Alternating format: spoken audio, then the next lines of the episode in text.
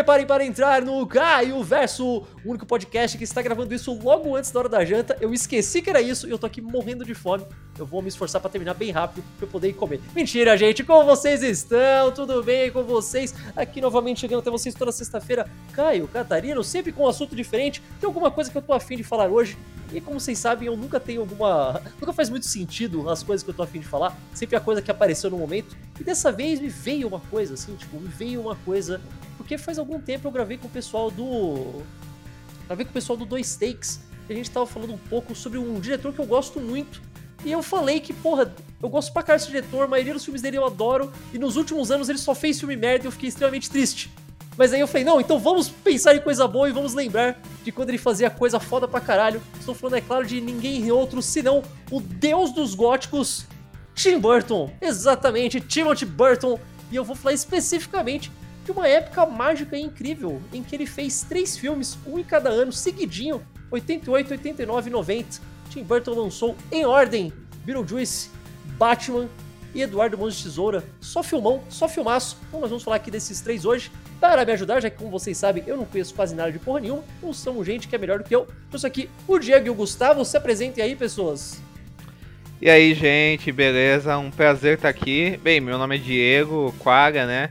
Eu produzo conteúdo sobre cinema e audiovisual. Uh, eu escrevo textos, eu produzo vídeos e eu gravo podcasts lá no, no Fita Errada com o Gustavo, né? Que é o, que é o criador do, do podcast, onde eu falo mais a parte de cinema, mas o podcast também fala de, uh, de videogame, música. É um prazerzão estar aqui falar do Tim Burton, que também foi um cineasta que marcou muito a minha infância e adolescência. Bom, é, como o Diego disse, eu sou o Gustavo Sampaio aqui. Eu agradeço aí o Caio pelo convite para poder falar aí dos, dessa, dessa trinca aí do Tim Burton, né? É, como o Diego disse também, estou lá no Fita Errada falando de filmes, jogos e música. Maravilha. Olha, para começar, vamos, vamos, vamos, primeiro de tudo falar de como é incrível. Eu, eu não sei se vocês conseguem pensar em outro nome, talvez até tenha, mas vocês conseguem me falar algum diretor que lançou três filmes um seguido do outro, assim, tipo, um em cada ano, e os três filmes fizeram, tipo, um sucesso absurdo, são falados até hoje. De cabeça não me vem nenhum, cara. Assim, seguidinho, 80, 89, 90, assim, direto, de cabeça é não vem nenhum. É realmente uma cara. fase bem criativa da carreira dele. Recentemente, eu, Gustavo, a gente um podcast, que é um podcast sobre o Clint Eastwood, né, que saiu o filme novo dele, né, recentemente, e a uhum. gente, o Crime Macho, e a gente falou sobre algumas obras dele e tal, e é espantoso, né, porque nos anos 90 ele fez três obras-primas seguidas, né? Que é Os Imperdoáveis, O Mundo Perfeito e As Pontes de Madison. Só que Os Imperdoáveis, na época, ele foi um filme que foi muito bem criticado, tal, não sei o quê. Só que ele foi um fracasso, uhum. né, de bilheteria e tal, né? E ele foi, ele foi meio um filme abraçado pela crítica e depois ele foi redescoberto como um dos grandes do críticos, né? O famoso filme cult, né? É, no caso do Tim Burton, ele fazer filmes que foram tão uh, marcantes para a cultura pop e, e, filmes que foram muito bem aceitos na época, né?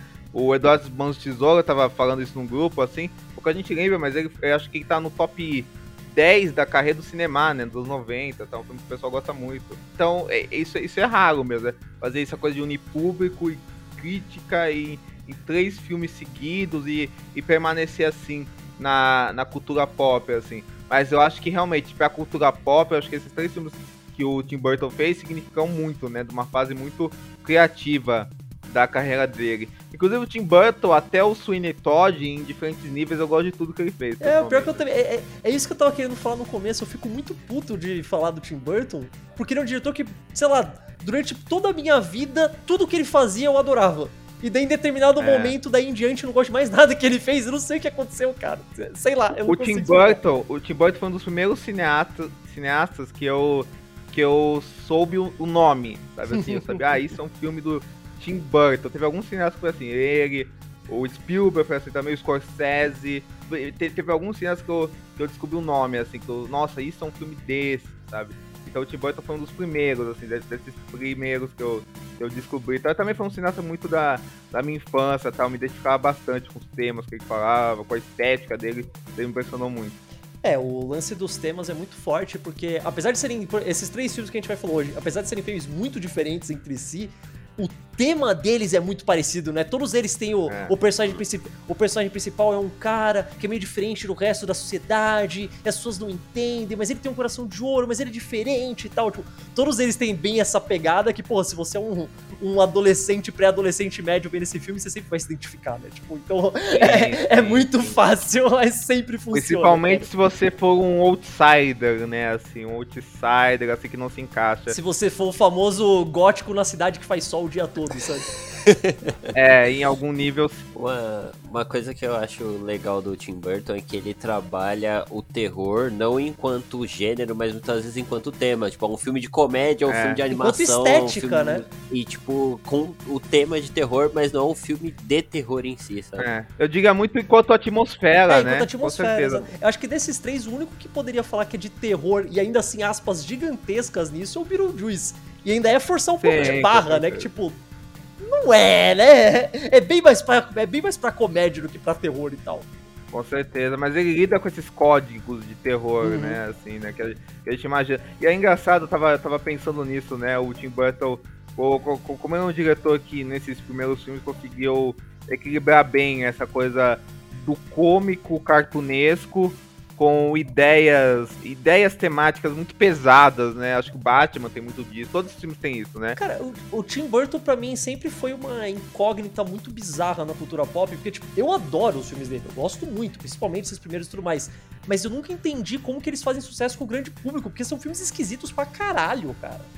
É muito bizarro você parar pra pensar que, ah, Eduardo de Mãos de Tesoura é um filme, tipo, que praticamente todo mundo gosta. Tipo, é um filme muito esquisito. É, Eu não consigo imaginar. comfort movie, né? É, então eu- não sei como que. De novo, eu gosto muito, eu entendo eu gostar. Eu sou um cara esquisito, cara. Eu- tudo bem. Sim, Mas eu sim. sempre achei engraçado ser um filme de sessão da tarde, tá ligado? E é, É, eu, eu- não, não dá pra explicar, mas é verdade. Eu acho, eu, eu acho que é porque ele, ele consegue. Ele consegue trazer uma coisa meio poética e meio fofa pra É esse meio tipo de fofo, conteúdo. é verdade. Eu acho que isso pega o público, o grande público, vamos dizer assim. Mas tudo falando de estilo, né? É um, é um filme que automaticamente. Tipo, você sempre sabe quando um filme é do Wes Anderson, assim como você sempre sabe quando um filme é do Tim Burton. É. Principalmente os mais antigos. Fala, tá, esse Isso, filme é do isso. Tim Burton. E se não é do Tim Burton, é um filme que você fala, nossa, esse filme parece do Tim Burton. Sabe? Você entende, né? o- os códigos dele e tal. It's showtime. Bom, vamos entrar nos filmes por cada um por vez, então, pra gente falar um pouco mais especificamente de cada um. Começando então pelo. Eu, eu vou usar o nome em português porque eu acho fantástico, é um título muito melhor que o original. Os Fantasmas se Divertem, o filme do Beetlejuice. Porque, convenhamos, chamar esse filme de Beetlejuice não faz o menor sentido. Eu acho que ele tem exato. Eu acho que ele tem menos de 20 minutos de tempo de tela. E é o nome que é, é, uma, é um trocadilho, assim, sabe? Eu acho que o, o brasileiro funciona muito melhor, cara. Pior que sim, cara. Total. É, O que, que vocês têm pra me falar no geral de Beetlejuice? Beetlejuice é mais fácil de falar que eu quero enganar. Mas o que, que vocês têm pra me falar no geral? Fazia muito tempo que eu não revia. Eu revi muito agora pra me preparar pra esse podcast. E era mais legal do que eu me lembrava, cara. Eu, eu fiquei positivamente surpreso. Porque sempre rola aquele medinho do filme, puta, eu gostava quando eu era criança, será que agora o filme vai ser uma merda, sabe? Sempre tem um pouco disso, né? Então, cara, eu, igual você, eu acho que eu tinha, sei lá, eu devia ter uns 7, 8 anos de idade quando eu vi. Achei legal e tudo, mas enfim, né? Não foi nada muito marcante na época. Mas hoje em dia, cara, revendo, eu acho esse filme genial, assim, tipo, toda essa parada de, tipo, ter, ter uma vibe meio mórbida, assim, tá ligado? Tipo, você tá lidando com morte, suicídio, uns temas mega pesados. Aí ele vem e, tipo, transforma aquilo num musical, numa parada divertida, assim, sabe? A maneira que ele usa as cenas e pega ali um. O cenário é todo criativo, tudo é muito criativo, sabe? Esse filme é tipo. Eu, eu acho que ele é tipo o segundo grande filme do Tim Burton, que o primeiro foi aquele filme do Pee-Wee, que foi alguns anos antes. Mas mesmo assim ele já é full Tim Burton, né? Esse filme é muito Tim Sim, Burton logo de sim, cara, pra sim, não, não pegar ninguém desprevenido nos próximos filmes. Eu acho isso fantástico, cara. Tanto que eu tomei até um, um certo susto, assim, enquanto assistia, porque, tipo, chega uma hora ali que você vê que a menina, ela começa a escrever uma carta de suicídio, assim, tipo, vê uma cena muito, tipo, não tem nada a ver com o tom do filme, assim, tipo, sabe, o filme super good vibes, alegre e tal, e, tipo, porra, suicídio, sabe, tipo, e eles fazendo piada com isso, então, tipo, acho que eles sabem muito trabalhar esse tom, tá ligado? E, assim, o Michael Keaton tá genial Nossa, nesse filme meu como Deus, Beetlejuice. É, assim. é incrível. Eu vou mesmo. falar uma coisa aqui que provavelmente vão me xingar, os, todos os cinéfilos do mundo vão me xingar, mas eu não ligo a mínima. Pra mim, essa ainda é a melhor atuação do Michael Keaton no cinema, ponto. Sem brincadeira, eu- o cara é fantástico, tem muito filme, mas puta que pariu, mano. Esse filme ele tá perfeito, ele desaparece, cara. Você não olha e fala, ah, tá, é o Michael Keaton. É o Beetlejuice, mano. Não, mas, cara, eu concordo muito com o que o Gustavo falou. Eu, eu adoro o Beetlejuice também, é um dos meus favoritos do Tim Burton, assim, acho muito foda. Principalmente porque eu acho que ele é uma. Um filme totalmente caótico, né? Ele é totalmente caótico, talvez o mais caótico do Tim Burton, o filme mais alucinado dele. Tem toda essa essa questão estética e prática que o Gustavo citou, dos cenários, né, coloridos, né? Uma coisa, uma engraçado que ele pega coisas muito sombrias, né, e, e torna de um jeito totalmente torna isso em conceitos que são totalmente caricaturais, né? Como por exemplo as criaturas, né, os monstros, os fantasmas, assim, que é que ele cria, né, que são são muito carica- caricaturais e que partem de uma comédia muito visual, né? Física mesmo, né? física, não, totalmente pastelão, né? E é, cu- e é curioso que é um filme muito pastelão, mas lida com essas questões que o Gustavo cita, né? De, de tratar de, um- de uns temas pesados, né? O próprio Beetlejuice é um vilão mesmo, né? Tanto é que ele É, quer- ele é o vilão do filme. Isso é uma coisa muito engraçada. Tipo, se você pegar o, todo o marketing que fazem hoje em dia, sei lá, tipo, Funko Pop, coisa, roupinha pra cachorro, é tudo do Beetlejuice. Ele é um vilão horrível nesse filme, cara. Ele tá literalmente. tent- Ele tá tentando casar com uma menor de idade, tá ligado? Tipo. É, menino menor de idade, exata- exatamente. Não, acho que também por causa que teve o desenho. É, o desenho ajudou, o desenho ajudou. re- resi- Resignificou essa parada. No né, desenho, toda, ele né? vira mais parecido com o, o gênio do filme do Aladdin da Disney, tá ligado? É, ele tira muita, ele ele é um faz muita é um piada e tal, mas ele é meio amigo, só que ele é meio doido. No filme não, no filme ele é Exato. ruim, cara. Ele é, uma- ele é uma pessoa, ruim. entre aspas, horrível, mano. Assedia a Dina Davis, sempre que ele tá em cena com Verdade. ela, né? Então, ent- então tem muito disso, né? Tem, tem muito dessa questão. Inclusive, é, é engraçado, né? Os dois filmes que a gente falou tem essa questão sexual muito forte, né? Apesar de você pensar em serem filmes infantos juvenis, né? Sempre tem uma coisa sexual, né? Depois a gente vai falar do Coringa, né? Cara, esses três filmes, pra mim, só mostram que o, o Tim Burton, ele tem... Eu não vou dizer um problema com sexo, mas ele tem uma ideia muito Tim Burton sobre o que, sobre o que é sexo e como funciona sexo, o que é, É. sexo, no- o que sexo representa e tal. Eu acho também porque os filmes- esses três filmes falam muito de repressão, né? Exato, né? exato. tem essa coisa que a Lídia é a primeira garota que não se encaixa dentro de uma lógica hipócrita de mundo, sabe? Uhum. Os pais materialistas, capitalistas dela lá, né? Uma, uma coisa, assim, os caras totalmente dentro de uma ideia de sociedade de consumo lá. E aí, e aí você tem a- a- aquela, família suburbana descolada, né? Que é o Ar- Arquibaldi e a Gina Davis, e você tem a, a Nona Ryder, né? Que é esse outsider, né? Do primeiro outsider do Tim Burton, tal- tal- tal- talvez em longa-metragem, né? Porque já tinha aquele, aquele curta-metragem Vincent, né? Uhum. Então acho que ele, que ele lida com essas questões aí já, eh, já nesse filme e apresenta isso com muito bom humor, né? E Todo protagonista do Tim Burton é o Tim Burton. Tipo, a Lydia é o Tim Burton, assim como É um alter ego o Bruce dele, Wayne é. é. o Tim Burton e assim como o Edward é, É. o Tim Burton. Mas nesse eu acho que é que talvez o que seja mais. Porque eu consigo ver o Tim Burton como uma criança toda vestida de preto, com o resto da família se vestindo normal, sabe? Num cantinho na foto. É, eu consigo ver isso. Ele tem hoje em dia um jeito de esquisitão, né? Aposto que ele era assim mais novo também. Sim, total. Uma parada aqui que eu, eu reparei isso no filme, tem na hora que eles vão pra aquele mundo lá que eles precisam pedir ajuda, né, da eu esqueci o nome, eles, eles leem lá no manual e eles precisam ajuda Assistente social deles, né? Tipo. Isso, assistente social. É, eles vão pro caminho, aquilo ali é era o cenário do gabinete do Dr. Caligari, que é um Sim, filme tipo, muito antigo, de 1920, assim. É, e tipo, genial. esse filme muito legal, tem porque várias encaixa coisas do- Tem várias coisas desse expressionismo alemão que o, o Tim Burton adora. Todo esse negócio, aquele Sim. traço do Tim Burton que é tudo cheio de exagerado, que não tem linha reta e tudo. Isso é tudo do expressionismo alemão e ele adora, cara. Adora, adora, adora. É, outra coisa que eu acho legal também é aquela cena que eles precisam. Ah, como é que vocês vão fazer pra assustar? Eles moldam o rosto deles e aí Uhum. fica um negócio tipo, muito exagerado, assim, muito legal. É, a gente tem que falar disso, que é muito importante também, que a gente fala muito de roteiro, atmosfera e tudo mais, mas tem outra coisa que dá um charme fantástico para esses três filmes, vai subir o Juice acho que até um pouco mais, os efeitos práticos desse filme e os de stop motion, puta que pariu, Uhum. cara. É fan... Olha, Aquele bicho com a cabecinha. é né? Cara, eu, eu, eu sei que Muito o, bom. eu sei que o cinema moderno é todo baseado em CG, tem que fazer as coisas no computador. Eu sei, eu não tô tentando viver do passado e tudo mais. Eu sei. Infelizmente. Mas não dá. É, é muito diferente, cara. Aquela cena que o Beetlejuice vira uma cobra, só que daí a cobra tem a cabeça dele. Eu não sei, se aquilo fosse feito hoje, ia ser feito no computador, ia ser Existe um infinitamente menos legal. cara. charme muito forte, né? de- Uhum. Dessa captura desse período, né? E ainda mais porque é muito bem usado, né? Dá, Sim, dá esse pô. tom cartunesco muito forte pro filme, né? Ao mesmo tempo, faz parecer mais real. Eu não consigo explicar. É, sabe? exatamente. exatamente. Então, que você ó, tá dentro sei- daquele universo, né? Uhum. Mesmo, né? É porque ele combina com todo o cenário, assim, tipo, ele É. parece É. muito plástico, mas o cenário inteiro parece plástico, sabe? Então direção de arte, né? funcionar. É, Com então ele certeza. tá, de- tá encaixado ali certinho. Ele lembra muito um filme que eu sempre cito, sempre que possível, que é o Evil Dead, né? Sim, que eu adoro, sim, assim. É, total. verdade. a Toda a técnica do stop motion. Mas é- esse começo de carreira dele é bem nessa vibe desses diretores, tipo, Sam Raimi, sabe? Que lidavam com essa questão do, do excesso. É, galera- Até o, o David Lynch um pouco Uhum. também. É a galera assim. que cresceu com filme de terror dos anos 50 e 60 e queria E fazer igual, cara. Joe é Dante, né? Exato. Os Zemeckis, Uhum, com certeza. total, assim. total. Eu acho que tem muito a ver com isso. O- eu tinha falado no começo, eu até chequei aqui pra ver. O Beetlejuice tem 18 minutos de cena nesse filme, cara. E ele rouba todo. E mesmo assim, ele é a coisa que você mais lembra do filme. É, é incrível, certeza. imagina isso. Você consegue imaginar. Eu acho que tirando filmes do Godzilla, é muito raro o protagonista, tipo, o título do filme ele aparecer tão pouco, sabe?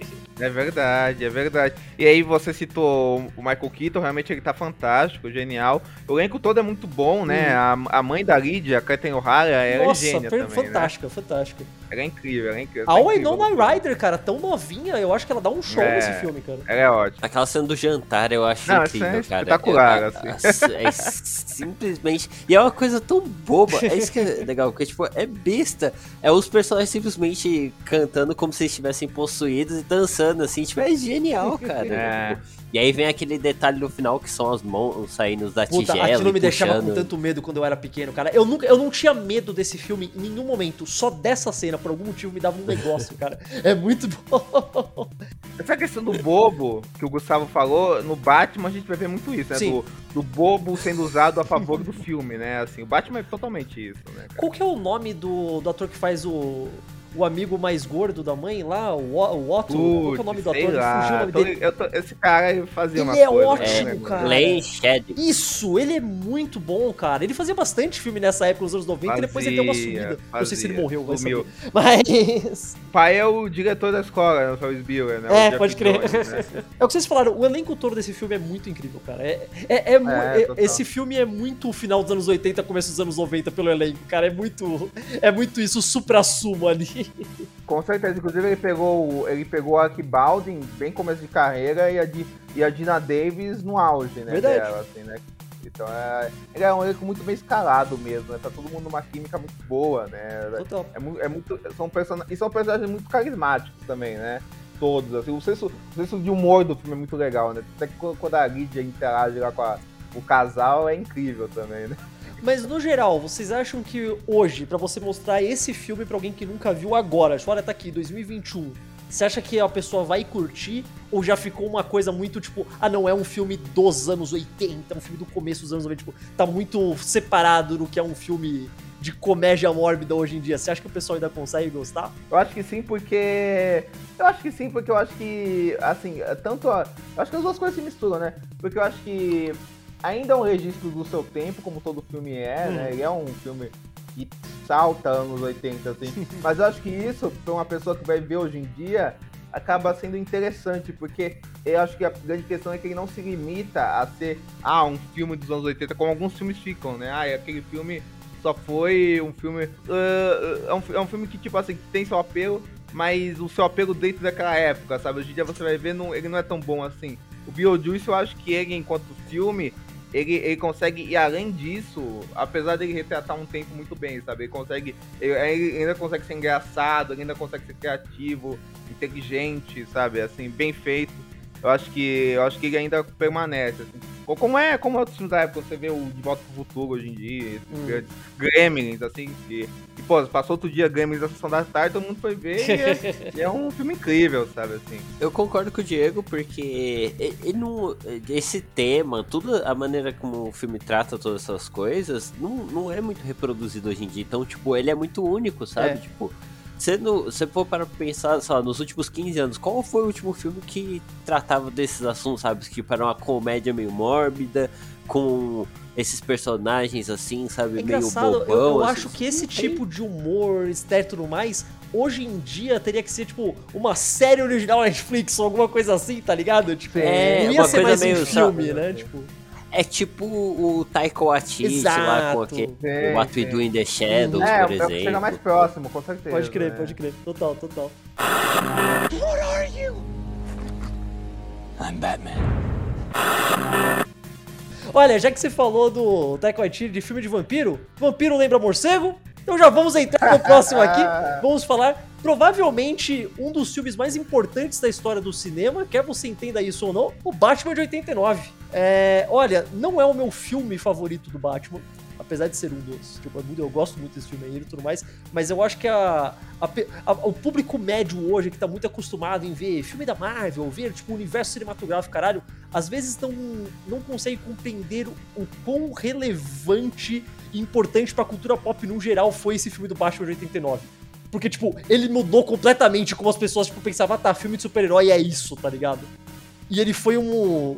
O tanto que, o tanto que ele vendeu. Não falo, tipo, porque você olha, tipo, ah, o box office dele, ele ganhou X milhões de dólares, não parece muito. Mas o tanto que ele vendeu de boneco, de criou de desenho, é, quadrinho, etc, etc. Até hoje, se você vai numa, sei lá, na CIA comprar uma camiseta do Batman, é o símbolo do Batman de 89, cara. É, fez o Jack Nixon ficar rico. Mas uma coisa que você falou que é interessante, que tipo assim, a imagem que a gente tem do Batman hoje em dia vem muito desse Uhum. filme, porque na época é importante a gente lembrar que o, o Batman, que o público em geral, né? claro, não tô falando do público que consumia quadrinhos, não, o público geral tinha, era o Batman da Adam West, Sim. que era uma coisa que assim, é, era esse Batman, embora tenha o seu lado cômico também, aquilo era galhofa total, sabe? Ele puxava um escudo do nada. Era uma narrativa camp, né? Que Exato. chamam, né, assim. É aquilo, não se levava a sério, sabe? Tipo, eu adoro o Batman da West, mas é muito bizarro você pensar que, tipo, por uns 20 anos, aquilo era o Batman só. Se você perguntar pro seu pai o que era o Batman, ah, o Batman é o Adam West, sabe? Era isso. Tanto que foi um, um choque pro pessoal na época, né? Que o Batman, nossa, o Batman tá sério aqui, né? Nossa, o Coringa é, carbonizou o maluco no filme. O né? hype pra esse filme foi uma coisa tão absurda. Eu tava dando uma pesquisada que eu, eu achei que era boato, aí eu fui ver e realmente era verdade. O hype era tão grande que nos Estados Unidos as pessoas estavam indo para estavam indo em sessões de filmes aleatórios, tipo, ah, vou assistir aqui Loucademia de Polícia 6, porque eles sabiam que ia passar o trailer do filme do Batman. aí eles viam o trailer e saíam do cinema. Olha o que a gente tinha que fazer quando não tinha YouTube ainda, cara. É, ima- ima- Você imaginar isso, 6 cara? É. Não, mas você consegue imaginar isso, cara? Você pagar pra um filme aleatório pra ver o trailer do Batman, porra, da hora, e ir embora. É, É, realmente. um nível Uma que tava. Não existe mais. né? E é um filme que tipo, foi caro pra caralho, deu vários problemas e tudo mais. E simplesmente encheu os bolsos da Warner Bros. até hoje, cara. Acho que uma das coisas que, que, é impor- que a gente não fala, mencionou no Beetlejuice, mas acho que vale pros três filmes, é a parceria do Tim Burton com O um dos Elfman. melhores Puta compositores. Ah, sim, pariu, é incrível. Sim, sim, sim, é realmente. incrível. O Daniel foi um gênio, né? Com certeza. Porque assim, é, é, eu, eu acho que talvez de trilha sonora específica de super-heróis só existe uma que supera essa do Batman de 89, que é a do Superman de 78. É, verdade. Que as duas. Ah, o- mas assim, é, é, tipo a segunda melhor, porque é muito incrível. E é uma tristeza muito grande que eu tenho hoje em dia. É o- é uma tristeza muito grande que eu tenho hoje em dia, que é não ouvir essa trilha sonora em coisa nova do Batman. Ó, sabe? peraí, peraí, peraí. Mas por. Eu acho que eles colocaram um segundo, tipo, três segundos do tema do Colocam Batman no no- filme do. Foi no BVS ou foi na Liga? Não, foi no Liga da Justiça o corte É, do Joss Whedon. É verdade, é verdade, é verdade. Tem uma cena minúscula que tipo, toca rapidinho, pronto, passou. Só você falar, ok, pelo menos um momento Toca um segundo o tema do Superman do John Wigan também. também. Mas é, a trilha sonora de, do- dos três. Toda a trilha sonora que o Danny Elfman faz junto com o Tim... No geral já é bom, mas quando ele faz com o Tim Burton, eu acho que eles, É. eles simplesmente se entendem muito bem, né, cara? Não, é incrível. E assim, o, o Batman, eu acho que o Gustavo falou muito bem, junto com o Superman do John Williams, é o auge da questão de você conseguir encontrar a essência de um super-herói na música, né? Uhum. Eu acho que o, o Homem-Aranha do, do Daniel Elfman tem isso também. Eu diria que é um top 3, assim, entre os dois. Mas eu acho que mais o Batman e o Superman. O Superman, lógico, né? Tá, tá, tá acima de tudo. E aí eu acho que, pô, depois a gente vai falar do Edward, o que é a composição do, do, do Daniel Elfman pro Edward é lindíssima, né? Incrível. Mas o, falando do Batman, eu tinha falado que eu dei uma pesquisada e tal, tinha uma coisa que eu sempre achei. É muito engraçado a gente parar pra pensar nisso hoje, mas o quão polêmico foi na época eles escalarem, ele decidir escalar o Michael Keaton.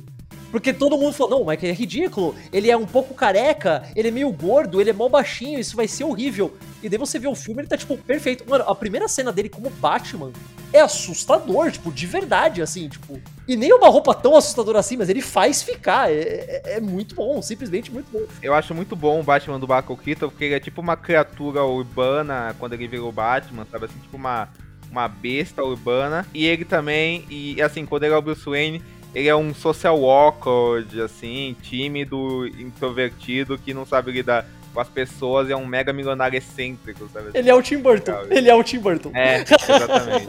E legal você mencionar isso, né, da polêmica de ter escolhido o Michael Keaton, porque corta pra 30 anos depois o pessoal chorando porque escolheram o Robert Pattinson pra fazer um novo Batman. Sempre, né? O Ben Affleck também É, choraram, sempre. sempre ficaram. Em compensação, apesar de todo mundo ter falado, ah, não sei, o Michael Keaton, será que vai usar? Acho que desde o minuto em que falaram, então, o Coringa vai ser o Jack Nicholson, todo mundo aceitou. Falei, é, não, ok. É. Melhor cast já feito, ele nasceu pra isso.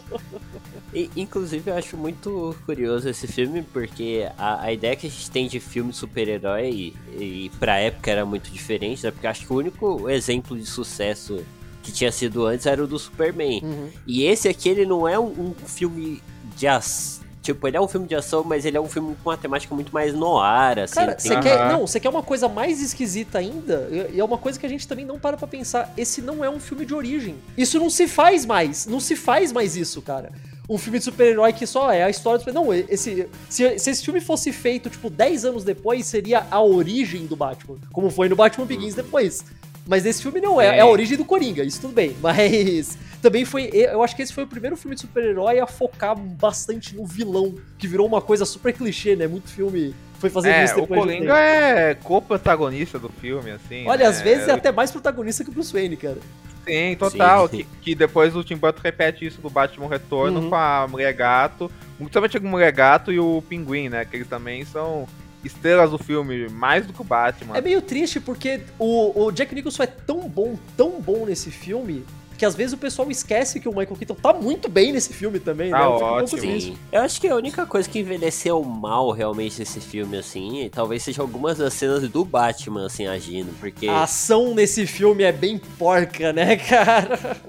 Assim, eu não acho que ela, no total, assim, no final, acho que ele começa a ter umas coisas mais legais, mas, tipo, lá no começo, assim, tipo, ele descendo, Sim, é, sim, você sim, fica sim. meio, ai, que lerdeza. Olha, é assim, uma coisa sabe? que você não percebe logo de cara, mas quando alguém comenta você vê em algum lugar, você não consegue parar de notar. É. Que é aquele lance do Batman não poder mexer o pescoço. E daí você percebe que ele tem que mexer o tronco inteiro, porque é tudo uma peça de borracha.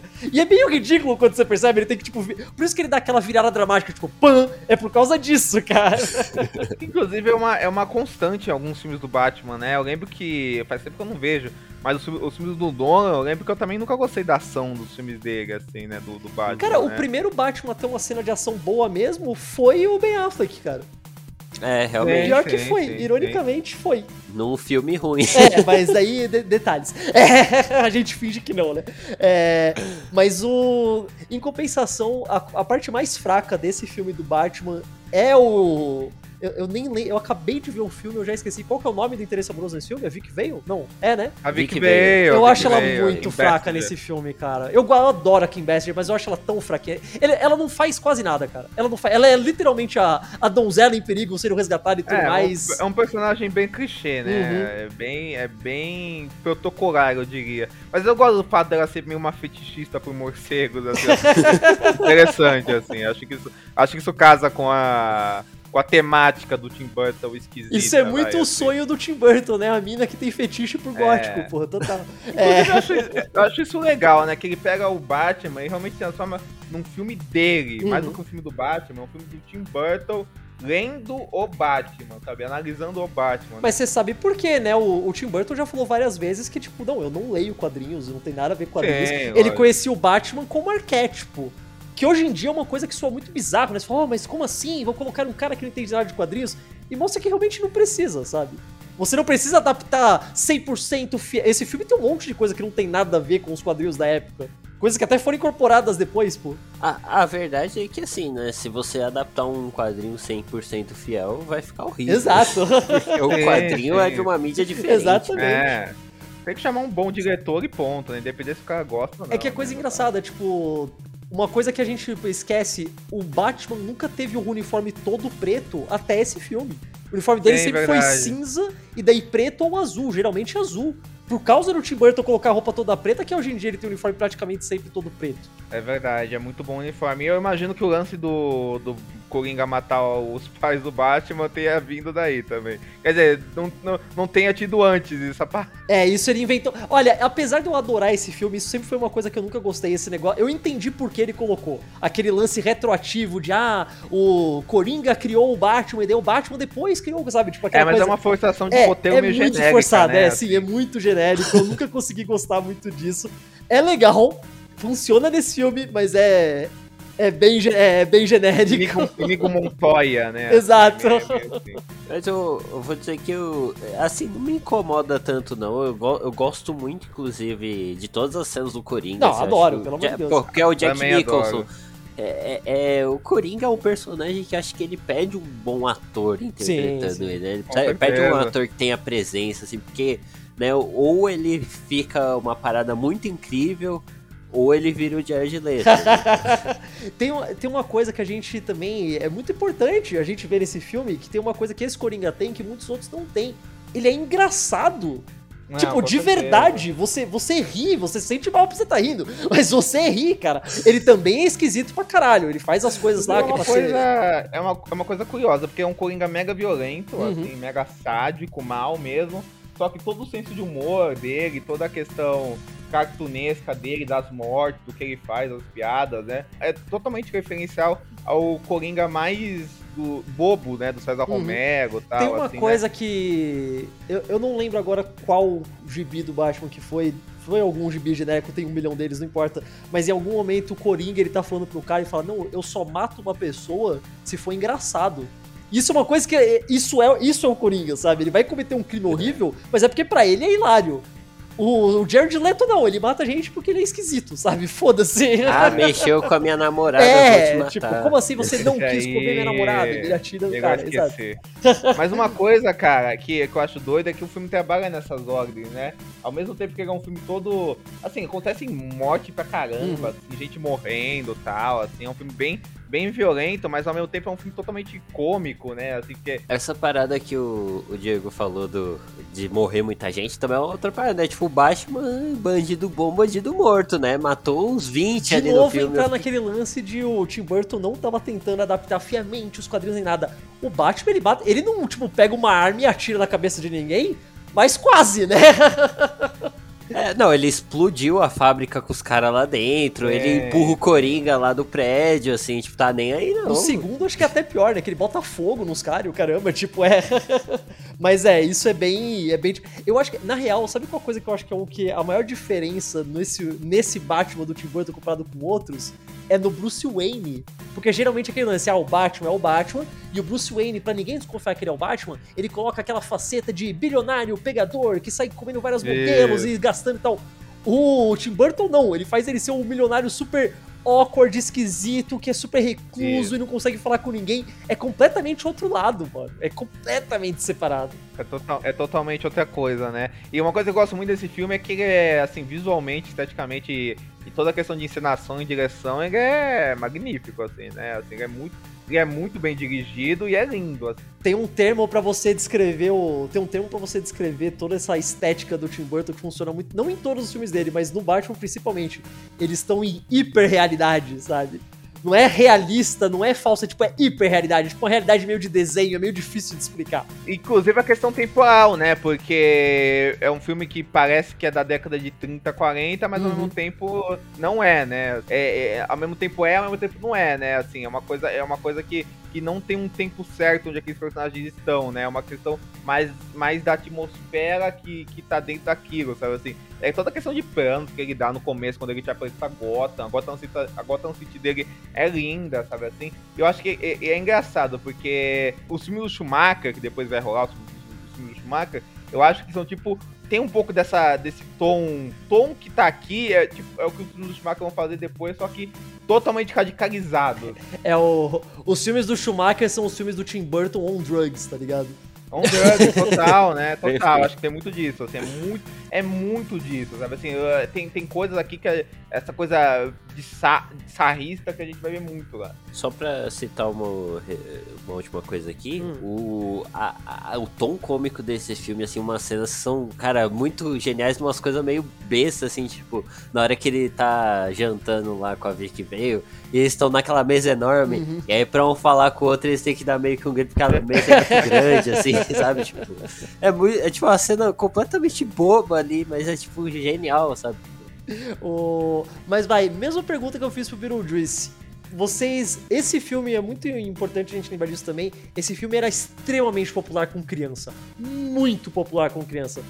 Você consegue mostrar esse filme hoje pra uma criança, sei lá, de uns 8, 10 anos? Eu não sei. Eu realmente não sei. Ah, eu não sei porque é um filme meio violento, né? Tem um monte de coisa e tal, não sei. Eu não, eu, eu não sou um cara. Eu, eu tento não ser muito moralista nessas questões. Mas é realmente é um filme meio. Ele tem coisas pesadas, né? Assim, de conteúdo. Eu não tô falando nem só isso, questão de, ah, é violento. Eu tô falando, uma criança vai gostar hoje? Eu, eu não sei mais se esse é um tipo de filme que apela pra uma criança atualmente. Eu não sei. Eu, eu acho que criança atualmente é capaz de gostar mais desse filme do que. Porque assim, eu acho que tem um, um certo público que tem muito preconceito com qualquer coisa que saia do que. do que hoje se convencionou ser filme de super-herói, Uhum. sabe? Assim, eu acho, eu acho que existe muito disso. assim. Então, então e, e- e- esse filme. E esse filme não, não segue certas obrigações do que eu acho um bom pra ele. Que certos filmes super-heróis seguem hoje em dia, sabe assim? Então acho que que até o senso de humor dele, essa questão de tom, sabe, eles são um filme muito mais livre e tal, eu acho que incomoda uh, um, um, um pessoal que tá muito co- acostumado a achar que só, só é válido um tipo de abordagem pra esse gênero, assim. E eu acho que criança é mais livre desses preconceitos, sabe? Porque Uhum. tá conhecendo e tal. Então eu acho que uma criança hoje em dia, visse esse filme, era talvez entrasse de boa, sabe? Assim, ou talvez eu esteja sendo otimista demais, não sei. Cara, eu tava pensando aqui porque é, são dois lados, né? Primeiro porque, tipo assim, hoje em dia a gente te- tendo filmes que são mais coloridos, mais exagerados, eu acho que talvez isso funciona muito bem com criança, sabe? Esse exagero, essa coisa É. grandiosa Uhum. tal. E também que, pô, sei lá, você pega um, um, só um Vingadores Ultimato da Vida que tem um monte de boneco ali na tela, talvez a- pra, pra criança até seja mais atrativo, assim. Mas por outro lado, criança às vezes não se pega muito em coisa que adulto se pega, sabe? Tipo, ah, isso aqui não é um negócio verossímil, ah, isso aqui não é realista, isso aqui é meio bobo, sabe? Então acho que a criança, que nem o Diego disse, a criança vai mais sem preconceito, vai mais esse tipo de coisa. E é capaz dela gostar mais mesmo. Então acho que acho que funciona mais pra criança, assim.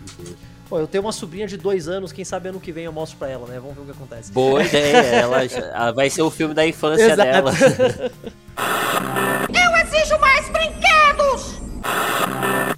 Gente, vamos pro último filme da noite então. Que eu, eu, eu não sei dizer se, é o- se, é o se é o que eu mais gostei. Talvez seja. Eu não sei, difícil. sou- eu gosto muito dos três. Mas vamos falar então de Eduardo Mãos de Tesoura. Que eu acho que é o filme mais esquisito, porque é a premissa mais estranha de todas, mesmo Beetlejuice sendo uma premissa super esquisita, ainda, tipo, ah, é uns fantasmas aprendendo a ser fantasmas, Batman é o Batman. Eduardo Mãos de Tesoura é esquisitíssimo, cara.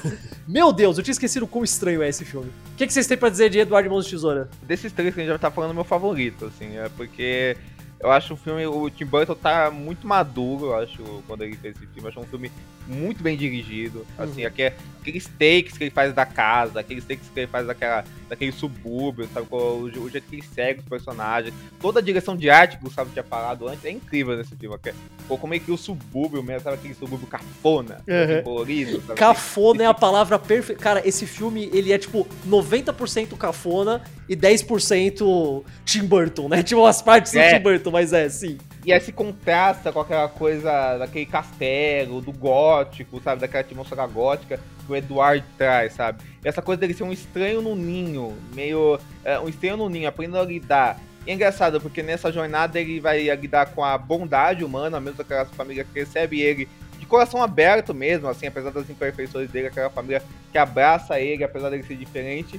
E aquele pessoal que vê como um exótico, que ele se interessa muito inicialmente, mas depois o preconceito aparece lá, né? Hum. Ele, vai, ele vai desconstruir essa imagem, né? Do que, que ele realmente é, do que, do que realmente é aos olhos daquela gente, do que realmente é na realidade, né? Então, tipo, o namorado perfeito, na verdade, é um cara, um delinquente com toques de psicopatia, né? Que é, é o personagem do, do Anthony Michael Hall, né? Aí depois, depois o cara estranho, esquisito, é um menino suave, assim, um menino doce, que, aprende, que aprende o amor, sabe? Então foi muito bonito, eu achei ele lindo, assim, eu achei a história é linda, as cenas são muito bonitas, sabe? Todo, o terceiro ato eu acho lindíssimo, sabe? Como ele consegue desenvolver isso, fazer essa crítica ao, ao subúrbio, ao consumismo, ao preconceito, e essa questão, e, e, e essa, e, e, e, toda, e, unir essas questões, sabe? A trilha do Danny F, eu acho de uma poesia e Sim, essa lindo, uma lindo, poesia, esse lirismo de um jeito muito bonito, sabe? E o Johnny Depp mesmo, assim, que é um cara questionável por várias questões hoje em dia, sabe? Até, é meio difícil falar dele, mas ele tá maravilhoso o papel, sabe? Cara, é muito, é muito estranho você ver um filme e pensar, nossa, é verdade, nessa época todo mundo gostava do, do é. Johnny Depp, né? É verdade. Era bom você ver o Johnny Depp no título dos filmes, olha só que fantástico. É verdade. E o Johnny Depp, assim, a, além dessas questões da vida dele muito polêmicas, assim, e, e tristes, depois ele é, ele foi virando uma caricatura dele mesmo, uhum. né? Como ator, assim, né? Foi virando um ator mega repetitivo e canastrão e tal. E nesse filme ele tá ótimo. Cara, esse foi. Eu, eu acho que esse foi o primeiro filme grande do Johnny Depp, né? Tipo, se eu não me engano, foi, né? Não, tem. Gente, vocês estão esquecendo. Hora do Pesadelo. Ah, mas Hora do Pesadelo é minúsculo, nem vale. É, nem vale. tipo, tá. como protagonista, filme grande. Eu acho incrível pra ser, tipo, na prática, o primeiro filme dele, o quão bem ele tá nesse filme. E é um personagem difícil, cara. O Edward ele é todo esquisitão, a, a reação dele é. Ele, ele é quase como um animal, na real, né? Tipo, você pegar pra é. ver. Ele tem aquela reação meio de cachorro ou de gato, sabe? Quando tá numa situação estranha. É muito difícil de você mostrar isso pro público. E ele mostra muito bem. Você acredita, você entende o que ele tá sentindo, mesmo ele não, ele não falando quase nada o filme inteiro, na real, né? É, então, assim, eu, eu acho engraçado que. E, e, primeiro eu tive duas surpresas, uma surpresa muito grande hum. com esse filme, né? Porque eu achava que ele o Sweeney Todd era o mesmo filme. Assim. então, tipo, em, de, em, sua defesa, então, o Sweeney Todd e o Eduardo Irmão de Tesoura têm o mesmo cabelo, cara. É, e, é tudo, né, tá tudo ali. Então, assim, eu achava que era a mesma coisa, né? Então, né, primeiro eu me surpreendi com esse tom é, simples dele, assim, mais, menos violento, né? Hum, até melancólico, né, Gustavo, muitas vezes.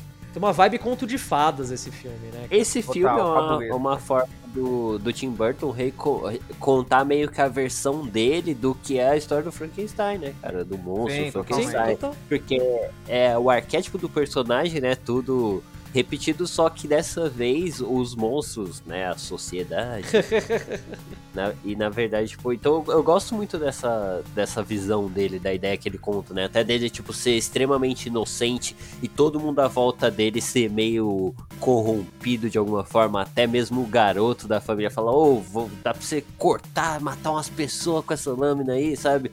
E aí, tipo, tem a, a, a, a mulher lá que quer transar com ele, aí tem o, o pessoal que fica pensando em conseguir dinheiro de alguma forma, sabe? E, e, ele, enquanto essa, essa, esse ser que ficou. Isolado, né? É isolado, ele é muito mais. Mais inocente, ele é quase uma criança. O Tim então é Burton é muito tem muito esse lance de de mostrar os podres da sociedade comum, né? Tipo, olha, essas são as Isso. pessoas comuns que vivem no subúrbio, mas elas são pessoas horríveis, na verdade, sabe? Todo mundo nessa cidade é super fofoqueiro, por exemplo, sabe? Até, até coisas É. pequenas. É, todo mundo que. Todo mundo tem medo do Edward, mas no segundo que eles veem que eles podem usar ele em benefício próprio, ah, agora todo mundo gosta dele, sabe? São essas pequenas coisas, o Burton mostra isso muito bem, cara. Quando, quando tem que descartar ele pro preconceito, descartam Uhum. também, né? A, a senhora lá, que é a religiosa, tipo, uma das piores de todos, né? A que se diz melhor com tudo, é a, a pior pessoa ali, porque ela nem sabe o que, que ela já tá acusando, Com ela já tá apontando o dedo. Então ele, apo- ele trabalha muito isso durante o É, e tem essa questão também que a gente falando da Lídia, né? Acho que nesse filme ainda mais, né? A questão do, do menino solitário, né? Que o Ard Edward é, uma, é meio que uma criança solitária, né? Uma criança que não se encaixa naquele lugar que tá tentando se encaixar, né? Que eu acho que até é o reflexo do próprio Tim Burton infância Novamente. dele. E, e aquela coisa da identificação, né? Toda criança solitária se identifica com esse Você quer a maior prova de que o Edward nesse filme é o Tim Burton? Porque o Tim Burton colocou pra ser o pai, o criador do Edward, o Vincent Price. Que todo mundo É. sabe que o sonho da vida do Tim Burton era ser filho do Vincent Price, cara. É, mega então fanboy, é o mega fanboy, cara, total. Inclusive, eu tinha esquecido que o Vincent Price estava nesse filme. Quando ele apareceu, eu dei um sorriso. Eu falei, caralho, o Vincent É, Price tá nesse filme, é verdade. lindas, é lindo, cara, é lindo. Ainda mais ver o. Eu gosto muito de filme de terror antigo, então, tipo, vejo o Vincent Price pra caralho. E é muito, sei lá, tem aquele tom super melancólico, ver ele super velhinho, fazendo as coisas dele. Eu falo, olha aí, é verdade? Aquele lance meio tipo de vô, sabe? Eu gosto muito. Não, esse, esse é um filme muito triste também, né? Cada, ele vai ficando cada vez mais triste. Ele Eu é, né, dele, eu cara? Eu triste. tinha. Eu fazia muito tempo que eu não via esse filme. Tipo, muito tempo mesmo. Apesar de eu lembrar basicamente todo como ele funcionava e tal, mas eu não lembrava como ele terminava. Eu tinha esquecido que o final é super violento e pesado, cara. Mano, o Edward mata uma pessoa, mano. E é aquilo que a gente fala, tipo, é o final que é muito parecido lá com o, o Frankenstein, né? Uhum. Que é tipo, o pessoal indo lá caçar ele como se ele fosse esse Matei um monstro monstro. horrível. É, assim, e aí, tipo, toda aquela situação, né? É, é bem triste, assim. o romance dele com a Winona Ryder nesse filme é muito sutil e é lindo, cara. Eu adoro. É muito adoro. bonito. É muito bonito ela se, ela se encantando com ele aos poucos e admitindo pra ela mesma que ela tá encantada A cena na ele, neve, né? puta que pariu. Aquilo é maravilhoso. É incrível, cara. Vai se é fuder. incrível. Isso é lindo, isso é lindo. maravilhosa. E é engraçado que ele tem esse. Ele trabalha muito esse contraste, né? Tipo, a própria abertura do filme, ela é aquela cena, tipo, vai mostrando, né? Aqueles Uhum. objetos, É. cenário mega escuro. Aí corta, assim, pra uma avó conversando com a neta, assim, sabe? Tipo, mega doce, assim. Aí volta de novo. Então ele fica passeando entre isso, assim, tipo, ah, e apesar de ser um filme muito triste, como vocês mencionaram, ele não é um filme que ele. Tipo, ele tem esse tom de, de tristeza na história e no que tá acontecendo, mas ele não tem um tom de tristeza, tipo, vou colocar uma música triste e a Não, cena não, vai não ser é só piegas, triste depois. É, não, não é triste, É. é, não é, não é tri- triste é a palavra errada, ele é melancólico. Melancólico. É, exato. Porque ele não é um filme, tipo, ele não é um drama, que você- ele não é a lista de Schindler, tá ligado? Tipo, ele, ele é Sim. prático. Cara, esse filme é uma comédia na prática. Ele, ele é uma comédia, na real. Sim. Só que você vai terminar ele e você vai ficar aquele sentimento, tipo, pô. Nossa, né? Sabe? É, só o Tim Burton consegue fazer isso, cara. Ele é muito bom nisso. Você tá assistindo o filme você fica, putz. Exato, exatamente. Você aquele sentimento, putz, poderia ter dado tudo certo, sabe? E não deu, sabe? Mas poderia, se, der- se mudasse alguma coisa aqui e ali, se, se as pessoas fossem melhores, sabe? Tipo, É, é bem isso, assim, tipo, né? É, é por isso que eu, o- vocês falando isso agora sobre o Tim Burton ser essa pessoa esquisita, eu imagino né, que muito da visão que se tem dos personagens desse filme vem dessa visão dele, Uhum. né? Tipo, ele é o Edward, ele é Ah, o sim, cara esquisito, ele é o cara que é julgado. Aí tem uma personagem que é justamente essa personagem religiosa que tá apontando o dedo, que é muito uma coisa que acontece, né? Tipo, você imagina, você é o cara todo mundo que já foi a criança, a criança esquisita na escola já sofreu com todas essas coisas, cara. Todo mundo já passou por Exatamente, isso. então é, é muito legal isso, sabe? Tipo, a maneira que ele traz essa Porra. representação. Se fosse hoje em dia, ele ia ser um moleque otaku na escola, sabe? Não sei, tipo. É. É, aliás, tem uma coisa que eu também tinha esquecido, uma outra coisa. Esse filme é, é dois anos depois de Beetlejuice.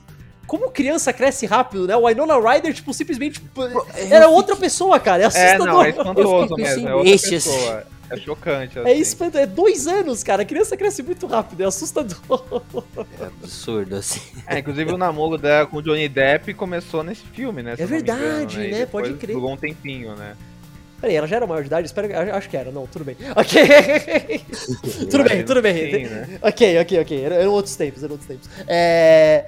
Cara, de novo, mesma pergunta dos, últimos, dos outros dois filmes. Esse é um filme que hoje em dia uma, um cara que começou a ver filme agora, tá procurando essa coisa, vai gostar, porque ele é estranho, ele tem um Ah. tom esquisito, é muito bonito, mas ele é. Ele é bem diferente. Eu não consigo. Eu não consigo pensar num filme moderno que tem um tom parecido com o Edward Mãos de Tesouro. Mas eu acho que acho que até é, acho, acho que esse do, do que a gente falou é um dos mais acessíveis, porque eu acho que ele tem uma questão de ele tem essa questão da doçura que a gente que a gente tinha falado antes, essa questão até do romântico, do doce, do lirismo, da poesia, que eu acho que até muitas pessoas, sabe assim. É um filme filme que dá pra você ver com sua engraçado. namorada, né? Assim. É, tanto que passa em sessão da tarde aí direto, né? E- Eu acho que. Eu acho que dos três ele talvez seja o que acho que é mais tranquilo pra se ver, assim, tipo, hoje em dia. Até porque tem muito essa questão de, tipo, várias cenas de comédia, sabe? As tiazinhas fofocando, é muito engraçado. Sim. assim.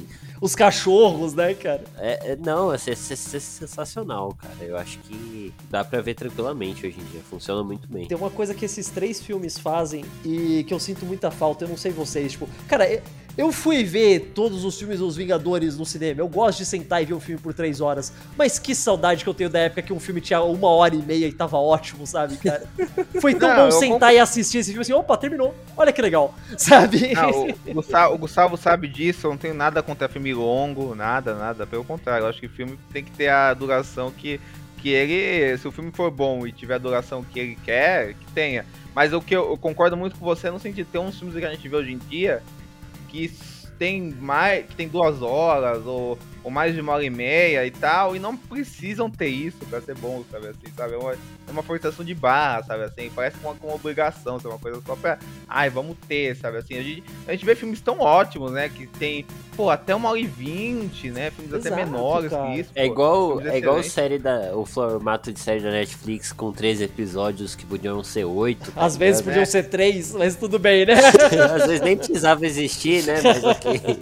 Eu acho o seguinte, se é pra ser grande, se, justi- se justifique, sabe? Assim, não faça com uma, É, ó, uma regra. Tem assim. muito filme que ele só tem três horas porque ele tem, sei lá, tipo, uma hora e meia de filler, tá ligado? Que é nada acontecendo. É. Esses filmes não. Cara, todos esses, esses três filmes eu acho que eles estão redondinhos, cara. Você não precisa É, colocar nem tirar nada. Se você me falar agora, assim, olha, descobriram aqui a versão do diretor de Beetlejuice, eu vou falar, não, obrigado.